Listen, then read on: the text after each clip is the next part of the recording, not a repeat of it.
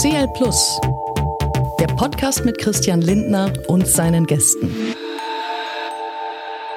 Herzlich willkommen zu einer neuen Folge meines Podcasts CL Plus. Und heute habe ich einen Gast, der wie kaum eine zweite die technologischen Entwicklungen unserer Zeit einordnen kann. Sie beschäftigt sich mit Technologien, Telekommunikation, künstlicher Intelligenz.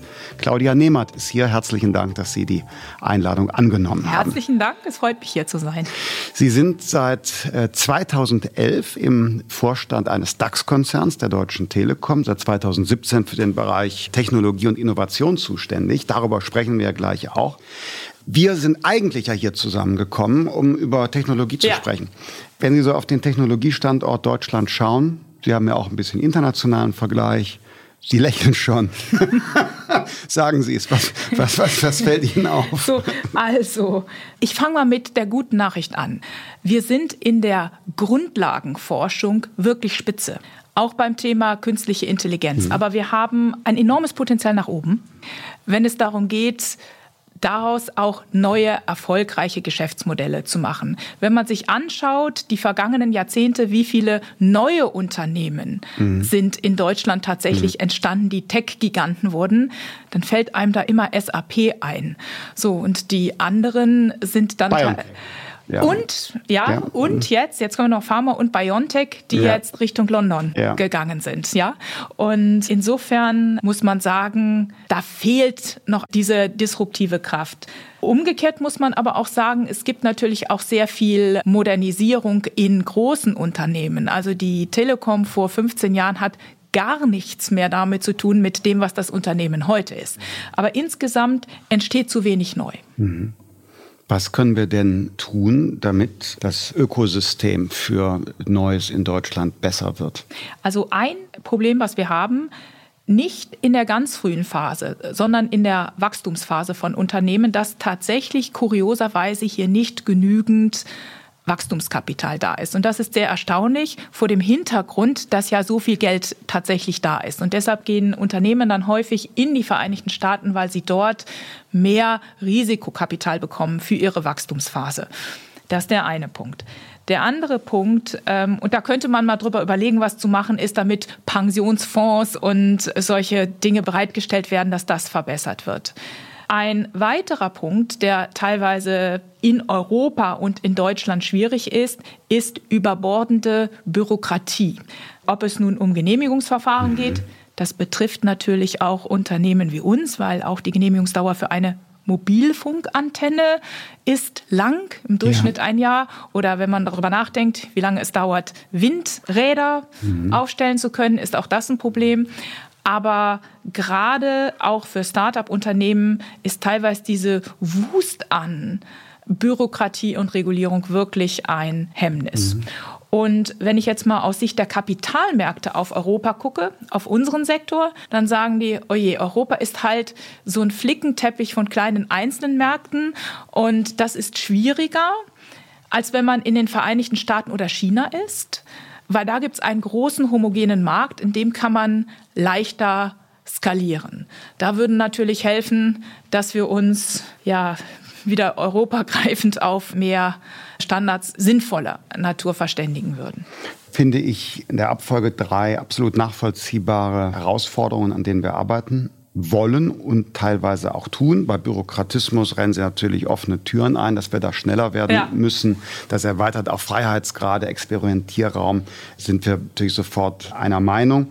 In der Praxis umzusetzen, kostet sehr viel Kraft, aber zumindest bei den Infrastrukturvorhaben erneuerbare Energie bis Straße sind wir da jetzt auf dem Weg, will ich mal sagen. Mit den Finanzierungsfragen beschäftige ich mich ja beruflich, ja. wie Sie wissen. und machen da einiges. Wir kriegen jetzt ein Zukunftsfinanzierungsgesetz. Ich will jetzt mhm. nicht im Einzelnen das hier erläutern, kann man ja googeln, weil Sie sind ja mein Gast und da will ich nicht hauptsächlich reden. Zukunftsfinanzierungsgesetz verbessert die Rahmenbedingungen für Start-ups und Scale-ups. Wir haben eine European Tech Champion Initiative auf den Weg gebracht. Das ist ein Dachfonds, der auch die großen Finanzierungsnotwendigkeiten von Unternehmen, die Marktanteile erreichen wollen oder den Weltmarkt erobern möchten, um die zu finanzieren. Also wo es dann um zwei oder gar dreistellige riesige Millionenbeträge geht. Und Sie haben völlig recht, wir haben diese zersplitterte Landschaft in Europa. Wir brauchen aber eine Kapitalmarktunion und wir brauchen einen digitalen Binnenmarkt auch für Dienstleistungen, damit die Hürde reduziert wird. Die wird ja in Europa immer höher sein als in den USA wegen der Sprachbarriere. Genau. Das bleibt ja sowieso immer ein Problem. Aber wenn man dann auch noch 27 Jurisdiktionen hat, wo man sich für jeden kleinen Markt neu überlegen muss, wie ist denn da eigentlich das was weiß ich, Insolvenzrecht oder welche speziellen Normen im Verbraucherschutz gelten denn dort, das bremst natürlich. Und da müssen wir Schritte machen und die Skalierungsmöglichkeiten vergrößern, dass man in Europa im Heimatmarkt wachsen kann. Also überzeugt mich total, was Sie ausmachen, für mich da eher bestärkt, dass wir an den Punkten arbeiten.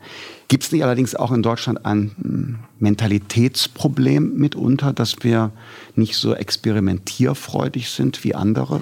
Ja, also ich sage manchmal, uns ist so dieses Düsentriebgehen abhanden gekommen. Mm, Denn historisch war das Wort. ja nicht so.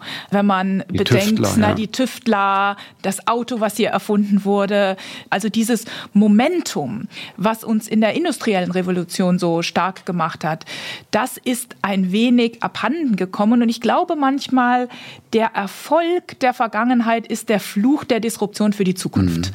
Ja, dieses disruptiv zu denken, gerade in dieser Welt, wo Software eine so große Rolle spielt, da haben wir uns in der Tat Können schwerer das Unternehmen getan. jetzt Ihres, könnten sie auch experimentell sein oder sind nicht die Anforderungen vom Kapitalmarkt und wie die Incentives der Vorstandsverträge, so stelle ich mir das vor, so dass man irgendwie so kurzfristig einen Erfolg, bloß keinen mittelfristigen Misserfolg wagen? Also also als Unternehmen, wenn sie nicht innovativ sind und auch in disruptive mhm. Sachen investieren, dann sind sie langfristig nicht erfolgreich. Und insofern können wir das nicht nur, sondern müssen, müssen, wir das sogar machen, ja. Und insofern gehört zur Kunst der guten Führung tatsächlich diesen einerseits gute Ergebnisse zu liefern, mhm. aber dann immer wieder zu gucken, mhm. wo muss ich jetzt reingehen und mich neu erfinden und etwas anderes machen. Ja, mhm. sonst haben Sie da als Unternehmen wirklich sehr schlechte Karten. Aber dürfte man als Vorstand, ich frage das jetzt wirklich ja. nicht als Fangfrage, dürfte man als Vorstand sagen, ja, wir haben da vor zwei Jahren was ganz Experimentelles probiert. Wir haben da 80 Millionen Euro investiert, aber es war einfach Bullshit. Wenn Sie das nicht allzu oft machen. also da, da, da muss man dann tatsächlich drauf hm. gucken. Also bei der Telekom ist es ja so, wir sind ein Infrastrukturunternehmen und geben pro Jahr über 24 Milliarden allein hm. an Cash-Capex aus in Investitionen, in hm. Glasfaser 5G, hier in Europa, in Deutschland und in den Vereinigten Staaten. Ne? Und dafür ja, belohnen uns auch unsere Investoren und die Kunden. Aber nichtsdestotrotz, bei uns hatte Innovation sehr viel damit zu tun, wie wir Dinge dramatisch viel schneller machen können. Ja. Mal so ein Beispiel. Das geht wieder auf die Digitalisierung. Um schnell Glasfaser ausrollen zu können, setzen wir Wägelchen ein mit Hochleistungskameran und Laser. Die nehmen die ganze Gegend auf und aus den Daten wird mit Hilfe von Algorithmen eine automatisierte Glasfaserplanung gemacht. Mussten wir sowieso machen, weil es gar nicht genügend Planer gibt. Jetzt ist aber die große Kunst, mit den Kommunen in so ein digitales Interface zu gehen. Statt Straßenbegehung zu gucken, wo kann man den grauen Kasten hinsetzen, eben mit dem digitalen Material, alles gehört digitalisiert, zu gucken, naja, das kann so und so und so aussehen. Und wenn Sie das machen, dann sparen Sie viele, viele Wochen, ganz viele Wochen und alles geht sehr viel schneller. Das ist jetzt eine reine, ich sag mal, Geschwindigkeitsinnovation. Wenn man in ein anderes Thema geht. Ja, erhöht auch die Produktivität. Ja, genau. Ja, mhm. Wenn man in ein anderes Thema geht, zum Beispiel künstliche Intelligenz, die setzen wir seit einigen Jahren in unseren Chatbots ein und unterstützen damit die Service-Mitarbeitenden schneller die Probleme für die Kundinnen und Kunden zu lösen. Und deshalb ist die Zufriedenheit so nach oben gegangen. Also das sind immer wieder die Innovationen, die auf das Kerngeschäft eingehen. Mhm. Um aber auch zu gucken, was könnten denn komplett andere Themen sein, haben wir vor einigen Jahren angefangen, eigene Fonds aufzusetzen und selber zu gucken, auch zusammen mit anderen Firmen und Private Equity, in welche Unternehmen im Softwarebereich wollen wir mit investieren. Ja, weil es nicht zwingend aus uns herauskommt, aber wo in der Welt entsteht so eine Innovation? Und damit gucken wir dann, okay, wohin entwickelt sich das? Wir sind ein Investor neben anderen Und manchmal ist es so, dass man dann sagt, diese Technologie bauen wir dann bei uns mhm. ein. Das machen wir auch. Plus, wir arbeiten mit Universitäten und Forschungsinstituten in der ganzen Welt zusammen, vor allen Dingen Israel, in den Staaten und in Deutschland um zu gucken, was entwickelt sich dort und wie können wir das in unsere Technologie einsetzen. Also in der Form. Natürlich kann ich jetzt nicht hingehen und sagen, naja, ich habe jetzt einfach mal ein paar hundert Millionen ausgegeben, edgy badge. Ich glaube, mhm. dann wäre ich wahrscheinlich jetzt nicht mhm. mehr hier als Technologievorsteller. Ja, unterm Strich muss, ja, muss, äh, und muss unterm Strich muss, dann, mhm. Äh, muss es dann nach vorne gehen. Ja? Was sind denn so, wenn Sie auf Sicht der nächsten drei, fünf, zehn Jahre schauen, was sind denn in Ihrem Bereich die nächsten großen Technologiesprünge, die wir auch als Kundinnen und Kunden spüren würden? Also ich würde sagen, das Thema, was unsere Branche, aber im Grunde jede andere Branche, die Art, wie wir arbeiten und leben werden, massiv verändern wird, ist tatsächlich künstliche Intelligenz mhm. oder jetzt diese generativen KI, Stichwort ChatGPT. Und jetzt nicht, weil das einen riesengroßen Hype produziert hat. Das war ja deshalb, weil jeder das jetzt mal ausprobieren kann, wie ja. es funktioniert. Aber letzten Endes wird das alles beeinflussen. Zum einen die Art und Weise, wie Sie als Mensch, als Kunde Leistungen nutzen. Sie erwarten, Sie können eine Frage stellen, dann kriegen Sie auf alles eine ziemlich gute Antwort. Es wird verändern, wie Software entwickelt wird. Es wird verändern, wie Personalbereiche arbeiten und rekrutieren. Es wird verändern, wie das Controlling arbeitet. Es wird verändern, wie wir in Schulen lehren. Es wird verändern, was an Universitäten passiert. Es wird verändern auf Dauer, worum wir als Menschen uns kümmern und nicht. Und es wird große, große Auswirkungen haben auf das, was zukünftig das ist, was tatsächlich die Menschen machen. Und ich glaube, das ist absolut disruptiv in alle Gesellschaftsschichten, in alle Branchen hinein. Und deshalb haben wir das jetzt auch zum ganz großen Thema unserer Digitalisierungsinitiative gemacht, zu gucken, wie können wir verantwortungsbewusst diese Technologien mhm. einsetzen. Mhm was Menschen machen, haben Sie gesagt. Mhm. Also das, wie wir arbeiten, welche Tätigkeiten wir selber machen und was wir der Technologie überlassen. Mhm. Das wird manche ängstlich stimmen und andere finden es verheißungsvoll. Mhm.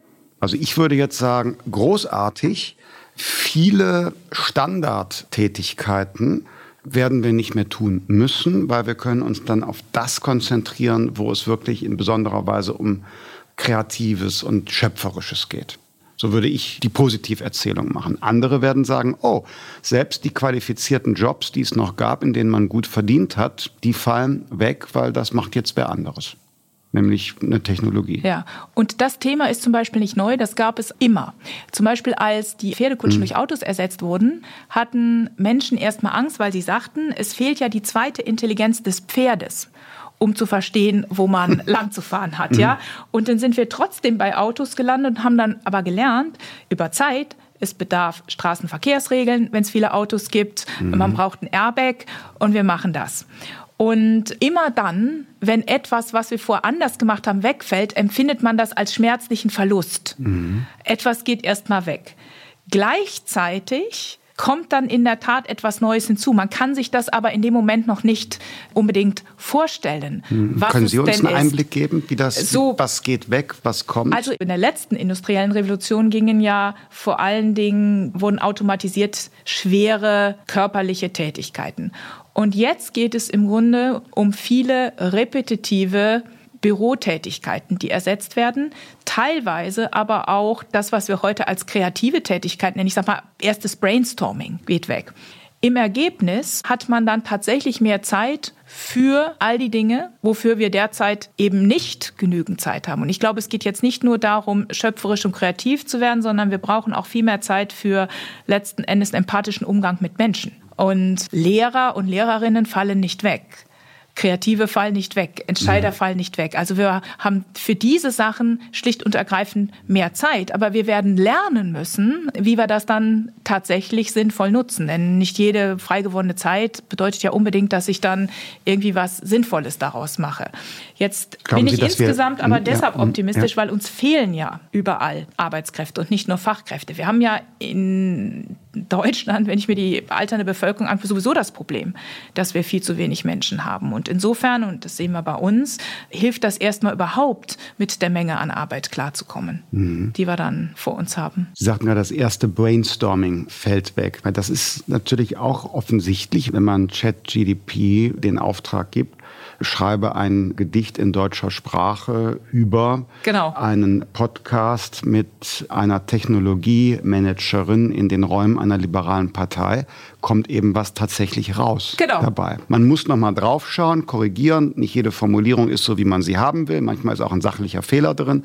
Aber es ist schon relativ weit, würde ja. ich sagen. Ist ein 80 Prozent Ergebnis mitunter. Genau. Also vieles davon hat man dann schon mal tatsächlich als ersten Eindruck bei sich. Aber was besonders wichtig wird, ist tatsächlich kritisches Denken.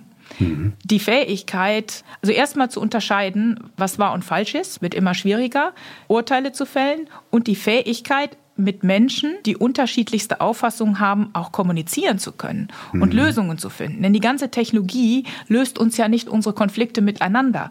Und insofern diese Fähigkeit, mit Menschen verbunden zu sein, sprechen zu können, auf unterschiedlichste Meinungen eingehen zu können, kritisch Dinge zu hinterfragen, das wird wichtiger werden der Mut zu denken. Übrigens, der Mut zu denken ist in meinen Augen auch der Kern einer liberalistischen Idee, weil es setzt voraus den Menschen, der den mhm. Mut hat zu denken, ja. Und insofern, das wird wichtiger werden. Wichtiger wird auch empathische Zuwendung zu Menschen. Mhm. Empathie, Zwischenmenschlichkeit, Kreativität, Urteilsvermögen. Das verändert dann ja auch das Profil von Bildung und Qualifikation, weil anderes nun wichtig wird. Genau, absolut.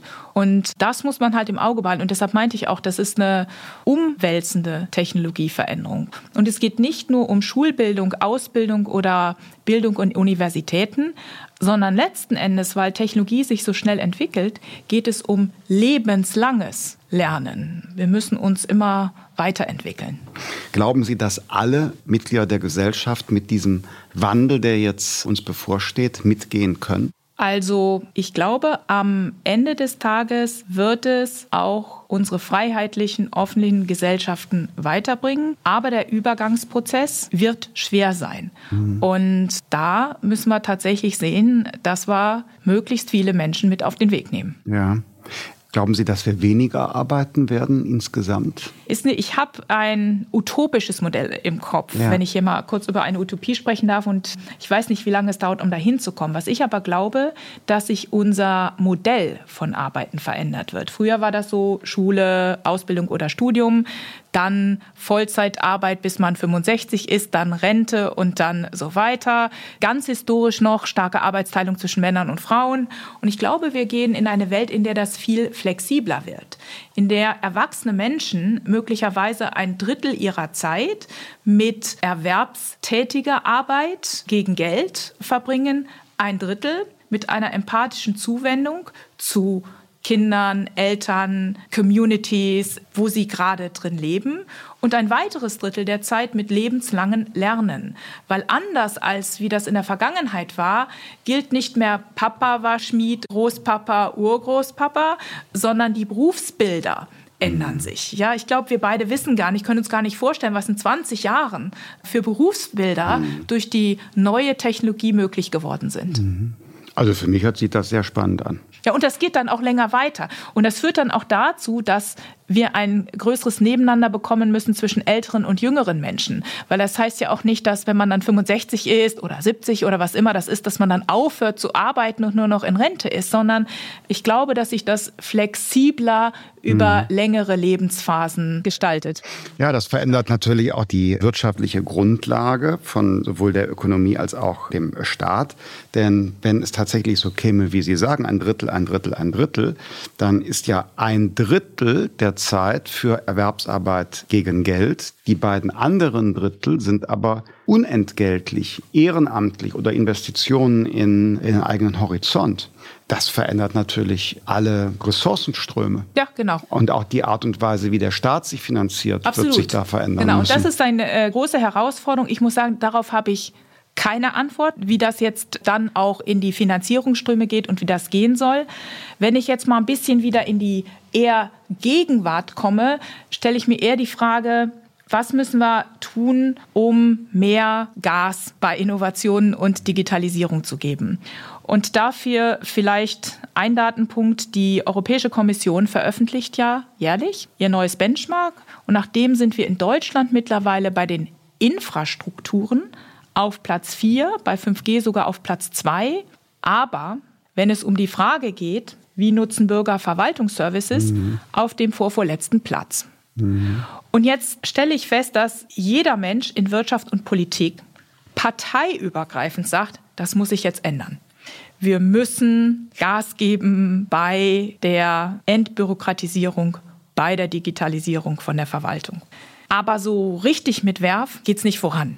Aber ich kann Ihnen nur sagen, es ist ein Augiasstall, die Digitalisierung der öffentlichen Verwaltung. Oh. Bund, Länder und Gemeinden All drei haben ihre Zuständigkeiten. Sozialversicherungen. Es gibt keine klaren Schnittstellen. Ich habe jetzt gerade ein Projekt selber auf dem Schreibtisch. Die Idee, jedem Bürger, der über eine Steueridentifikationsnummer verfügt, eine Einmalzahlung überweisen zu können. Das kommt von, ja. wir haben einen CO2-Preis, ja, ja, genau. die Einnahmen aus dem CO2-Preis die werden pro Kopf ausgeschüttet und dann gibt es keine Mehrbelastung bei durchschnittlichem CO2-Fußabdruck und man hat Anreize, klimafreundlicher zu leben oder muss was mehr zahlen, wenn man mehr CO2-Ausstoß hat. So, das ist die Idee. Schön, schnell dahergesagt. Aber die Möglichkeit, Steuer-ID und IBAN-Nummer zusammenzubringen, das ist richtig Arbeit. Das Gesetz, das das erlaubt, das haben wir schnell gemacht. Das steht schon im Bundesgesetzblatt. Aber jetzt die technische Umsetzung von dem Ganzen, die ganzen IBAN-Nummern ja, ja. zu sammeln und mit der Steuerident zusammenzubringen. Dramatisch kompliziert. Ja. Ich hätte ein paar vielleicht praktische Hinweise, weil los. wir auch als Unternehmen da durchgelaufen sind. Es gibt ja durchaus sehr tolle Beispiele für gelungene Beschleunigung. Damals hatte Herr Weise die Bundesagentur wirklich sehr stark umgebaut. Mhm. Hier Thema, wie lange hat es gedauert, die Flüssiggasterminals dahin zu bekommen. Oder die Corona-Warn-App wurde mhm. in wenigen Wochen entwickelt und mit fast 50 Millionen Downloads ist sie quasi die am meisten genutzte App, ist entstanden zwischen Politik und in diesem Fall Wirtschaft, also SAP und der Telekom. Wenn man jetzt mal anschaut, was hatten die gemeinsam? Erstens gab es so etwas wie eine akzeptierte Krise. Okay, Corona-Epidemie, kein Gas, damals viele Millionen Arbeitslose.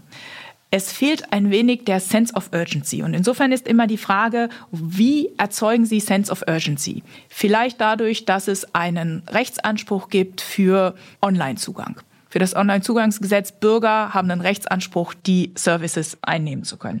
Zweites, was man sehen kann, Digitalisierung muss immer Chef- oder Chefinnen-Sache sein. Sie brauchen immer an der Spitze der jeweiligen Behörden oder Ministerium oder äh, Stadtverwaltung jemanden, der bereit ist, die Verantwortung zu übernehmen. Nicht im Sinne, dass er oder sie allen vorschreibt, was sie im Detail zu machen haben, sondern indem den anderen Menschen den Rücken freigehalten wird. Denn mhm. wenn sie mehr agil machen, passieren Fehler.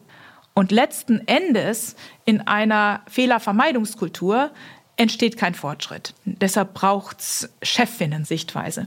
Und dann mein drittes Angebot wäre, es hilft, und das habe ich bei mir damals auch so gemacht, Leute von außen mit dazu zu nehmen. Ein paar die Profis sind, die das schon mal gemacht haben. Das ist vielleicht in der öffentlichen Verwaltung schwer, deshalb muss man ein bisschen über Agenturenansätze gehen. Aber tatsächlich mehr Leute reinzunehmen, die es schon mal gemacht haben. Und mein letzter Punkt wäre, mehr auf Performance-Indikatoren zu gucken, die kundenzentriert sind. Also in eurem Fall Bürgerinnen zentriert. Ja, also was ist sozusagen die Einhaltung meiner Wunschtermine? Ne? Mhm. Und insofern, das ist tatsächlich eine Mammutaufgabe. Ich habe es ja bei uns gesehen, die Verwandlung von behördlichen Strukturen in ein agileres Unternehmen. Und das ist ja nicht abgeschlossen.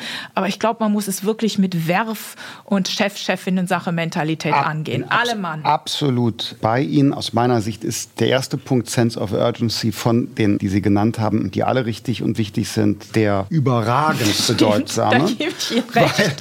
Weil, weil, also, Sonst bewegt sich nichts. Ja, ich will jetzt nicht ein konkretes Projekt nennen, sondern ich sage nur anonymisiert. Es gibt ja. also ein spezielles Vorhaben, nenne ich es mal, das sehr lange läuft ja. zwischen Bund und Ländern.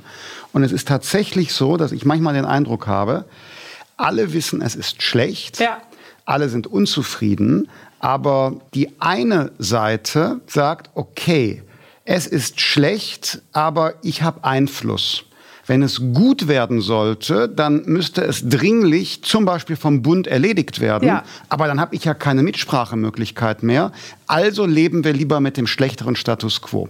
Und das ist natürlich in so einer Krisensituation wie wir haben kein Gas, findet das nicht statt. Genau. Weil der Status quo ist unerträglich, ja. während ein schlechter Status quo, ach ja, mal gucken nächstes Jahr und das, das kann man irgendwie aushalten. Ja. Und man fragt auch nicht jeden Tag einer danach. Ja, das, und das müssten wir überwinden. Und da wir ja nicht dauernd einen Krieg, einen neuen Angriffskrieg, eine neue Pandemie oder viele Millionen Arbeitslose oder was auch immer haben wollen, müssen müssen wir im. Grunde, äh, das meinte ich, ja. Sense of Urgency erzeugen, ja. damit mehr in dem Modus arbeitet. Ja. Und da gebe ich Ihnen recht. Dinge werden politisch zur Chefinnen-Sache, wenn es Sense of Urgency gibt. So. Und wenn es das nicht gibt, dann kann ich immer machen, Team heißt toll, ein anderer macht's. Also ja. nicht ich, aber der Bund ja, genau. oder was sich des genau. Bundes. Genau. Der, Jeder zeigt Länder. auf den Jeder anderen. zeigt auf den anderen. Ja. Und diesen Mechanismus muss man versuchen, Haken außer dran. Kraft zu setzen. Ich gehe wieder, gehe wieder ein paar Schritte äh, zurück in unserem Gespräch. Wir sind abgebogen von der KI. Wie ist die Situation bezogen auf KI am Standort Deutschland? Was können wir, was können wir nicht? Was müssen wir tun, damit diese wirkliche Disruption, von der Sie geschrieben haben, haben, nicht mit uns passiert, und über uns kommt, sondern dass wir die technologisch auch mitgestalten können. Ja, also in der Grundlagenforschung, hatte ich vorhin schon gesagt, sind wir äh, absolut richtig gut. Nichtsdestotrotz, sowohl OpenAI als auch das BART-Modell, das ist das Pendant bei Google, sind in den Vereinigten hm. Staaten entstanden. In diesem Fall liegt das sogar dran, dass die Milliarden, die im ersten Schritt die Tech-Milliardäre, im zweiten, zum Beispiel bei OpenAI, ein Unternehmen wie Microsoft da reingesteckt hatten, tatsächlich hier niemand in die Hand genommen hat, um darin zu investieren, was auch dafür notwendig ist. Denn man braucht sehr viel Rechenleistung und man muss es letzten Endes mit Daten füttern. Insofern bin ich wieder bei meinem Thema Kapital mhm. und Startups. Übrigens auch, was größere Unternehmen anbelangt, die Möglichkeit einer degressiven Abschreibung bei Investitionen in mhm. Innovation oder in Infrastruktur. Also einmal wieder das Thema Kapital.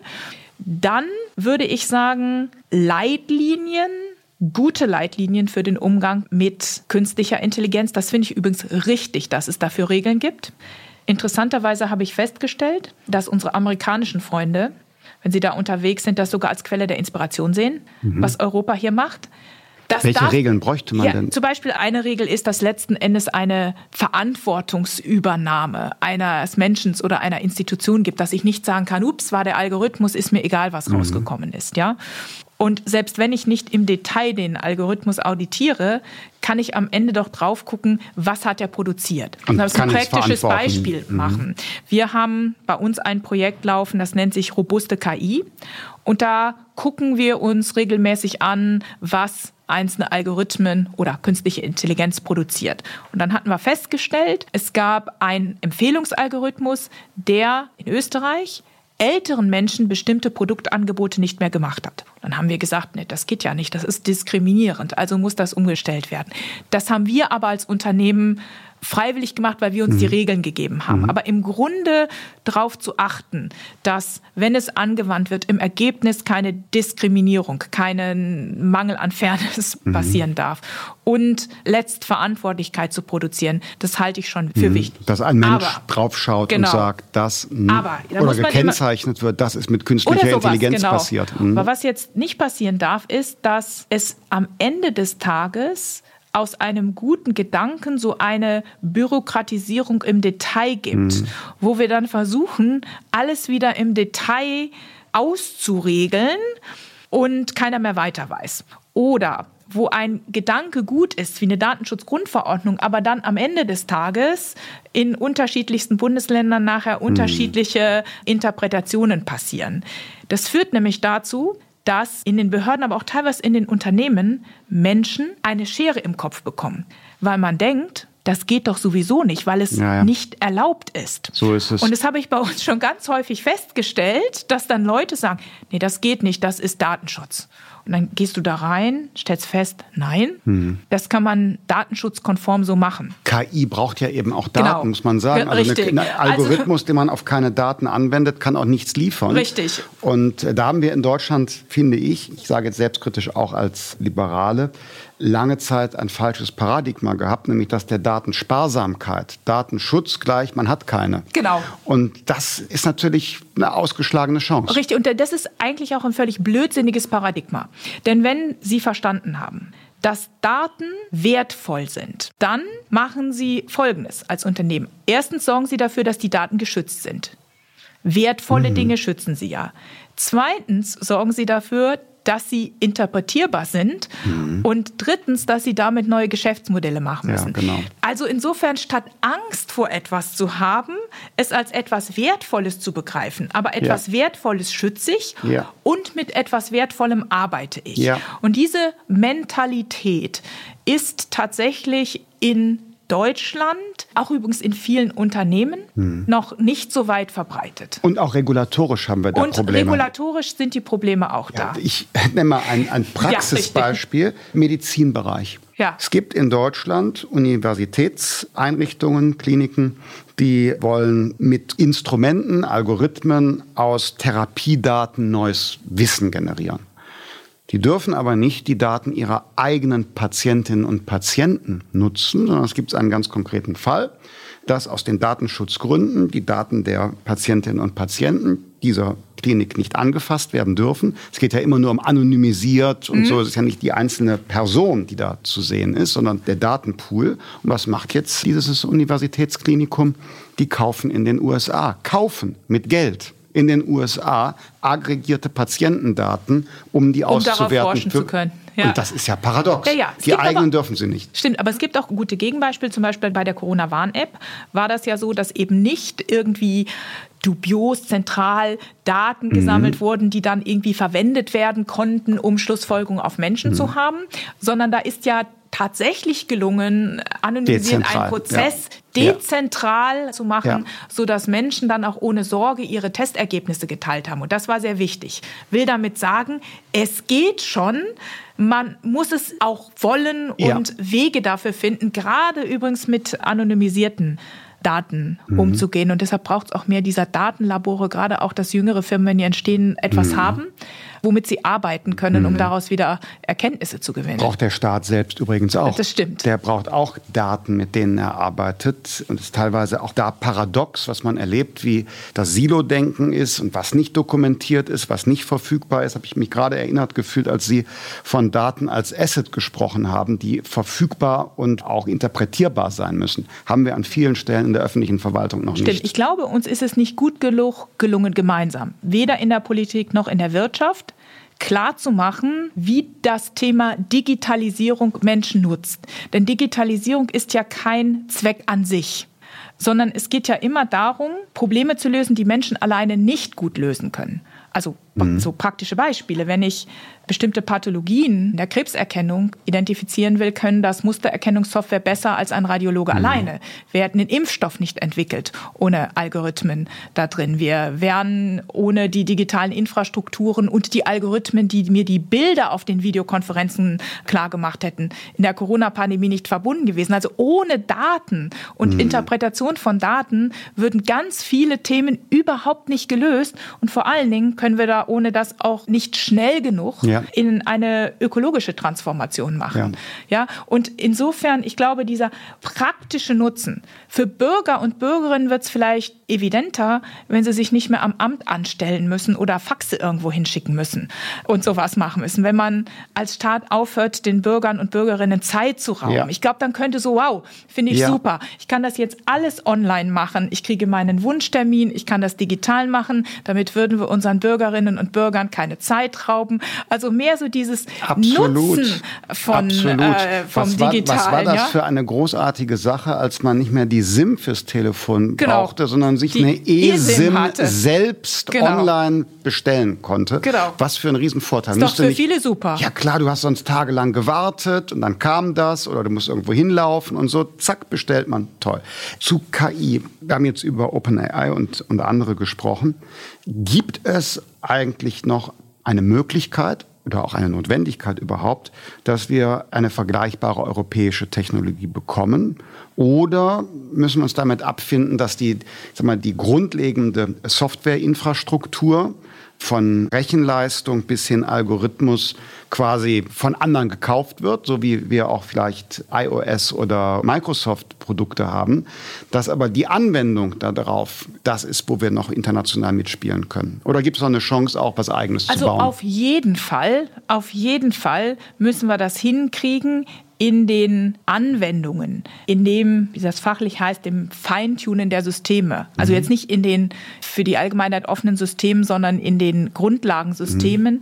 indem wir diese Verfahren anwenden, tatsächlich situationsspezifisch, industriespezifisch spitze zu werden. Mhm. Das ist eine absolut notwendige Bedingung. Und ich glaube, das können wir auch machen. Mhm. Übrigens, Grundlage dafür sind ja auch diese Datenräume, wie jetzt Catena X in der Automobilindustrie und ein paar andere. Das äh, ebenso ist die Frage, wie setzen wir diese ganze Intelligenz ein beim Thema mhm. Industrie 4.0. Also das ist sowieso für mich ein Muss, dass wir es schaffen, überall in den verschiedensten Unternehmen so smart zu werden, dass wir verstehen, wie wir und es ist nicht nur dummes Anwenden, sondern wie wir die Basistechnologie nehmen und daraus industriespezifische Produkte zu machen. Ist es zu spät, auch nochmal in diese Grundlagen, in diese Foundation zu gehen? Das ist eine sehr gute Frage. Ich habe ehrlich gesagt darauf keine gute Antwort. Wenn ich politischer Entscheider wäre in Europa, würde ich wahrscheinlich mir mal überlegen, dass ich nicht versuche, irgendwelche Cloud-Infrastrukturen nachzubauen mhm. oder zu viel Subventionen in Vergangenheitsbewältigung stecke, sondern tatsächlich sowas wie ein ja, AI-Act mhm. zu machen und zu gucken, wie die Firmen, die wir da haben hier in Europa, wie wir daraus äh, mehr machen würden. Ich würde mich unwohl fühlen, aus einer politischen Perspektive das komplett woanders zu verorten. Als ich mir Ihre Laufbahn, Ihre Karriere angesehen habe, da wurde mir klar, wir müssen darüber sprechen, weil Frauen in diesen Führungsfunktionen sind eigentlich ja immer noch selten, 2011 erst recht eine Seltenheit gewesen. Womit hängt das zusammen? Das ist richtig. 2011 äh, gab es insgesamt weniger als zehn Frauen in deutschen DAX-Vorständen. Und mir wurde neulich mitgeteilt, ich bin mittlerweile die dienstälteste DAX-Vorständin, weil keine zwölf Jahre dann da drin war. Bei den Männern ist das auch so, dass die nicht so lange dabei sind. Ne? Mittlerweile ne? auch nicht mehr. Ja. Die Verweildauern haben sich mhm. äh, verkürzt. Womit hängt das zusammen? Also zum einen hatten wir viele Jahre in Deutschland tatsächlich auch, ich würde sagen, noch ein Kulturproblem, mhm. weil es immer so dieses Modell gab, Frau und Mutter kümmert sich vor allen Dingen um den Haushalt Kinder, und nebenbei Küche, Kirche. richtig und nebenbei ist dann nicht mehr so viel Zeit, um tatsächlich auch noch ja, aufzusteigen und was in der Wirtschaft vielleicht zu machen oder in der Politik. Dann gibt es natürlich viele unbewusste Vorurteile auch, denn gerade wenn jemand zu so einer Minderheit gehört, mhm. gibt es natürlich bestimmte Annahmen, mhm. wie Führung auszusehen hat und dann fehlt es an Rollenmodellen. Modellen. Und insofern mhm. gab es natürlich auch strukturelle Hürden da drin. Und dann, gerade so in den technischen Berufen, war es auch lange Zeit so. Und teilweise hat sich das heute aufgelöst, dass gerade so naturwissenschaftlich-technische Bereiche hier in Deutschland für viele junge Frauen nicht so interessant waren. Ich war, Sie sind Physikerin, ja, ja, ne? heute ist das ein bisschen anders, aber es gab auch wenige von uns. Ja, und insofern bin ich froh, dass sich mittlerweile einiges geändert hat. Ich war damals mhm. die einzige Frau im Vorstand der Telekom. Mittlerweile sind wir drei.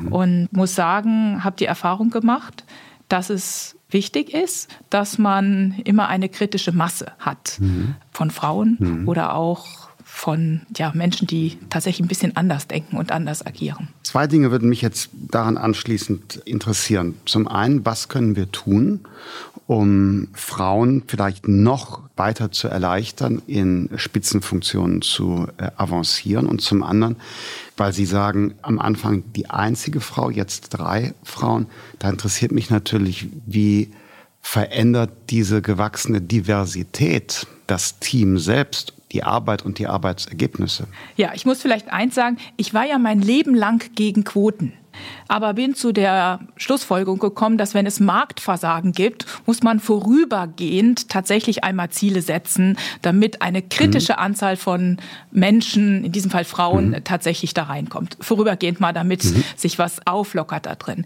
Dann muss man natürlich als Führungskraft darauf achten, dass man seine Teams divers besetzt. Und wenn ich sage divers, geht es nicht nur um Männer und Frauen, sondern es geht auch darum, Menschen mit unterschiedlicher Fachausbildung, Menschen, die aus unterschiedlichen Kulturkreisen mhm. kommen, aus unterschiedlichen Ländern, mhm. zusammenzuwürfeln. Weil im Grunde Teams, die nicht einheitlich sind, am Ende des Tages bessere Ergebnisse produzieren. Es ist zwar anstrengender, sie zu führen, aber man kriegt mehr Perspektiven. Und das ist letzten Endes auch der Vorteil von diversen Teams, dass man nicht nur immer in seiner Sprache, in seiner Denkweise, in seiner Gewohnheit zu Lösungen kommt, sondern dass man aus der Unterschiedlichkeit der Perspektiven bessere Ergebnisse produziert. Und das ist auch übrigens meine Erfahrung, dass sich die Kultur von Teams ändert, wenn sie gemischt sind. Ja, ist übrigens auch anders, ob sie ein reines Frauenteam oder ein gemischtes Team oder ein Männerteam haben. Also ich bin immer ein großer Fan von Vielfalt in jeglicher Dimension. Ich teile ich übrigens, halte auch sehr viel davon, unterschiedliche Perspektiven einzubinden, gerade auch für